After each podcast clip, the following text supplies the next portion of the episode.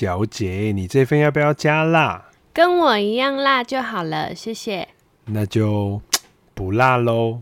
老板，这要加辣。Hello，大家好，我是夏琳。Hello，大家好，我是 Andre。Andre，Andre，你有发现我今天有哪里不一样吗？妖兽，你知道对一个直男来说，这个问题就像先有鸡还是先有蛋一样大哉问呢。我每次啊听到女性有人问我这问题，我都会好像在玩那个威力在哪里一样，我都要费尽心思去找你身上到底有哪里不一样。我宁愿去玩那个手游啊，请找出下列十项不同的地方。安瑞你这样子太没眼力了吧？我这不一样，很明显哎，你要不要再稍微猜猜看一下呢？哦，你这个就跟很会吃辣的人说这个不辣一样，我都不觉得明显啊。好了好了，我猜一下啦，你换发型了吗？嗯，对一半，就是我的布丁头消失了，你有发现吗？布丁头哦，但是我只听过布丁狗哎，嘿嘿嘿嘿。你少来了啦！你才没那么臭直男呢。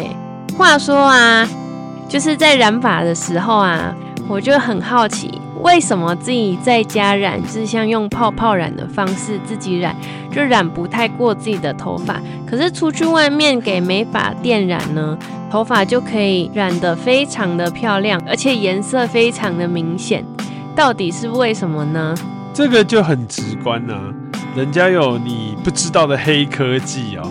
你以为你去的是美发店在染发，其实它放在你头上的是科技与狠活。好了，那我们这集到这里就结束了。不是啊，我们要开始讲这个科技与狠活是什么啊？我们就是要用我们贴近日常生活的方式解释科技与狠活给大家听，不是吗？你不是要跟我说这是商业机密吗？说是商业机密啦，但是机密的部分呢是比较美感的，像是颜色如何调配啊，然后怎么样染出诶、有质感的颜色，这个就是商业机密哦、但是药剂的作用原理呢，我还是略懂略懂的。略懂略懂，那你要不要来说说这是什么原理呢？大家如果把自己的头发放在显微镜底下看哦、其实它就很像是一个一条布满鳞片的线。那那一层鳞片层剥开之后啊，它就有点像我小时候以前吃的虎斑面包。夏丽，你有这种经验吗？你有吃过这种蛋糕吗？就最外面一圈呢是蛋皮的虎斑皮，然后中间是一层巧克力蛋糕，然后最里面最核心，有的时候是蜂蜜蛋糕，有的是草莓蛋糕。你有吃过这种蛋糕吗？你说的是蛋糕卷吗？只是我吃过没有你那口味那么丰富诶，我吃过是外面一层皮，可能是巧克力之类的，但是里面就是裹着奶油，然后一圈一圈的卷出来。好，那你就把我们现在就是从内到外哦，我们把它分成三层，最外面那一层蛋糕皮哦，就是我们的鳞片层，它就是一片一片的小鳞片盖着。那再往内一层呢，就是皮质，最里面那一圈就是水质。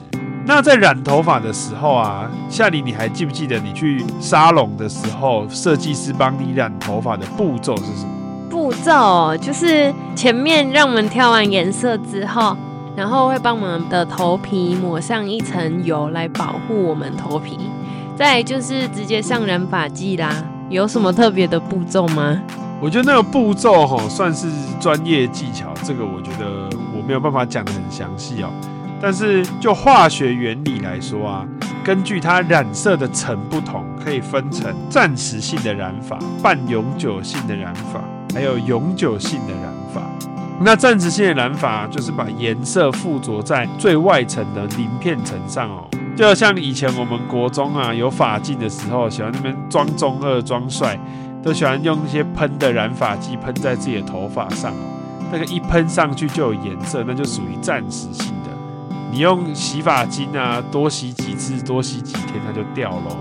那泡泡染呢？我怎么觉得我用了泡泡染之后，就好像是在浪费钱一样啊？感觉没有什么上色上去哎、欸。那泡泡染呢，比较介于那种半永久性的染法。简单来说呢，它就是它的染法的染料啊，会吃进去毛鳞片层，再更进去就是我们皮脂的地方。方哦，就是中间那一层。那吃进去之后啊，它维持的效果就会比较长一点点哦。那它维持的效果最多最多也只能撑到一个月左右。那我们还是不要省钱好了，就是定期到美发院去染头发，这样我们颜色就可以比较显著，而且也不会掉色。泡泡染是比较方便啊，毕竟不是每一个人都有时间去染头发的，而且染头发那个技术费用也不便宜，所以泡泡染算是个人的选择啦。那刚刚夏琳讲的去那个美发店啊，去沙龙染的那个就是永久性染发哦，是会把染料啊染到最深层的，也就是最中心的地方，所以会让你整根头发就是那一个颜色哦。那我们要怎么样才可以染得比较深呢？首先第一步啊，我们就要来介绍科技与狠活。那首先我们会先用一个化学物质叫做氨水，氨水呢会让毛的鳞片层打开哦。原本它服帖的鳞片层，在经过氨水的作用下，毛鳞片层就会开启。当它毛鳞片开启之后啊，我们就可以开始染色哦。那有一些发色啊，像是一些韩系啊，会比较淡的发色，像是铂金色啊，一些色系比较淡的发系，跟东方人的黑头发比起来，它的亮度就会比较亮哦。所以呢，还会经过一个叫漂白的过程。那在毛鳞片打开之后啊，我们还会上一层漂白剂。那这个漂白剂呢，就是过氧化氢。夏琳，你知道过氧化氢是什么东西吗？国中的理化课本有哦。过氧化氢听起来就像是双氧水一样。没错，过氧化氢的俗称就是双氧水哦。然后透过双氧水呢，把头发的颜色慢慢的洗掉。这个步骤呢，就有些人会把它叫做漂发，那就是把头发的颜色弄淡。它一定要毛鳞片打开才有用吗？对啊，因为毛鳞片就是最覆盖的最外面的那一层保护层。如果你毛鳞片不打开的话，就直接漂。它的色素就会附着在毛鳞片的表面哦，那你随着你洗头发啊，用洗发精啊搓洗啊，很容易就会把那些染剂搓掉哦。那如果像我们一般的民众啊，需要自己染发的话，要去哪里买到氨水啊？这如果稍微知道一点，大家会知道氨水的溶剂呢，基本上都非常的臭。大家如果想要知道氨水是什么味道啊，就可以去附近公园久久打扫一次公共厕所，大口吸两口气，就可以知道氨水是什么味道了，非常的不好闻。那在染发上面的氨水调配呢，是有一定的比例的，所以一般来说你也很难去买到氨水，而且就算你买氨水，你要把它弄在自己头上均匀的涂抹也有难度。所以如果你要尝试这种把毛鳞片打开的染发，我还是会建议你去找设计师帮你染哦。好吧，看来我想自己省钱的美梦被打碎了。虽然是这么说没错啊，但当我了解这个原理之后，我就觉得那个是技术活，就好像我知道这一些原理，但是你要叫我自己染，我还是染不下去，因为我的美术天分趋近于零哦。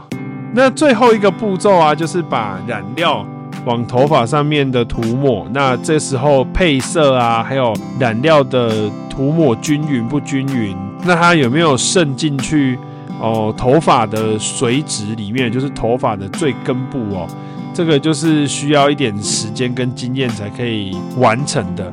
最后啊，因为你用氨水把毛鳞片强行打开的关系，所以只要是染头发，就是一定都是会伤害发质的哦。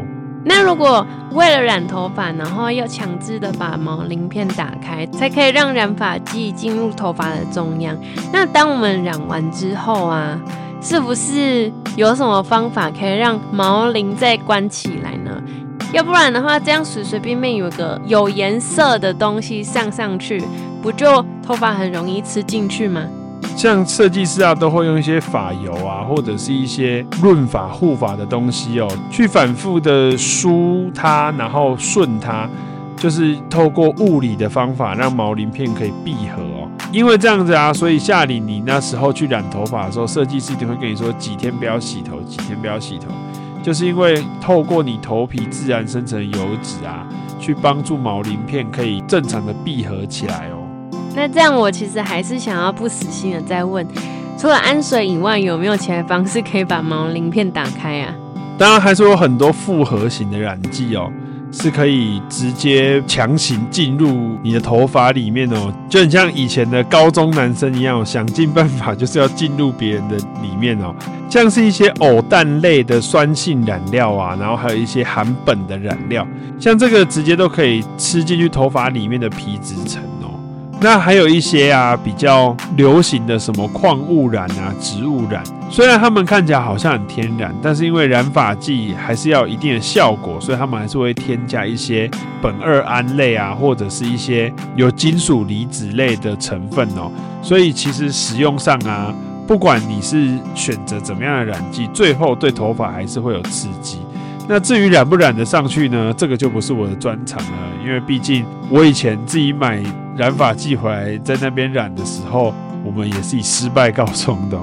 我还记得啊，我人生中第一次在染头发的时候，因为染发剂的味道让我肚子痛到脸色苍白，我也不知道为什么哎。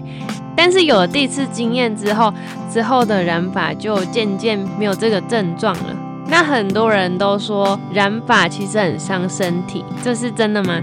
染发剂啊，大部分呢、都还是有机的溶剂哦，所以一些没有经过合格审查的染发剂啊，来路不明的染发剂，就跟地沟油一样哦，你会不知道这些有机溶剂的浓度到底是有多少，所以它就透过你身体里面那个毛囊最多的地方，也就是头发哦。然后慢慢会渗进你的皮肤里面，最后被人体吸收。那在代谢这些有机溶剂的过程中呢，像是泌尿道啊、肝脏啊，然后甚至是皮肤啊、一些汗腺，甚至是淋巴系统，都很容易会被刺激哦。那有些有机溶剂啊，又是很容易致癌的。所以当你今天用的来路不明的染发剂，其实很容易就会对身体造成损伤哦。那像夏琳刚刚说的，她吸染发剂的味道，然后闻到肚子痛，就有可能是她的呼吸道啊跟消化道被有机溶剂刺激到了。每一个人在染头发的时候啊，那个状态都会不太一样，这个就不好下定论，但是还是要提醒大家多注意哦。所以安子这边建议大家啊，要选有我们卫福部认证的染发剂，不管是要自己染还是去找设计师帮忙染，都要稍微认识一下哦。因为在台湾啊，这些染发剂都是属于含药化妆品，那这个染发剂啊，对每个人的刺激程度就会不一样，因此在有生理期、怀孕或者是有过敏体质、遗传性疾病的人啊，在染发之前的时候，都要多多注意哦。那我们这集到这边就结束喽。如果喜欢我们的 podcast，可以给我们五星好评。如果还有想知道的问题，可以在底下留言告诉我们哦。我是终于没有布丁头的夏琳，我是以前曾经染过红头发，幻想自己是红发杰克的安瑞。大家拜拜。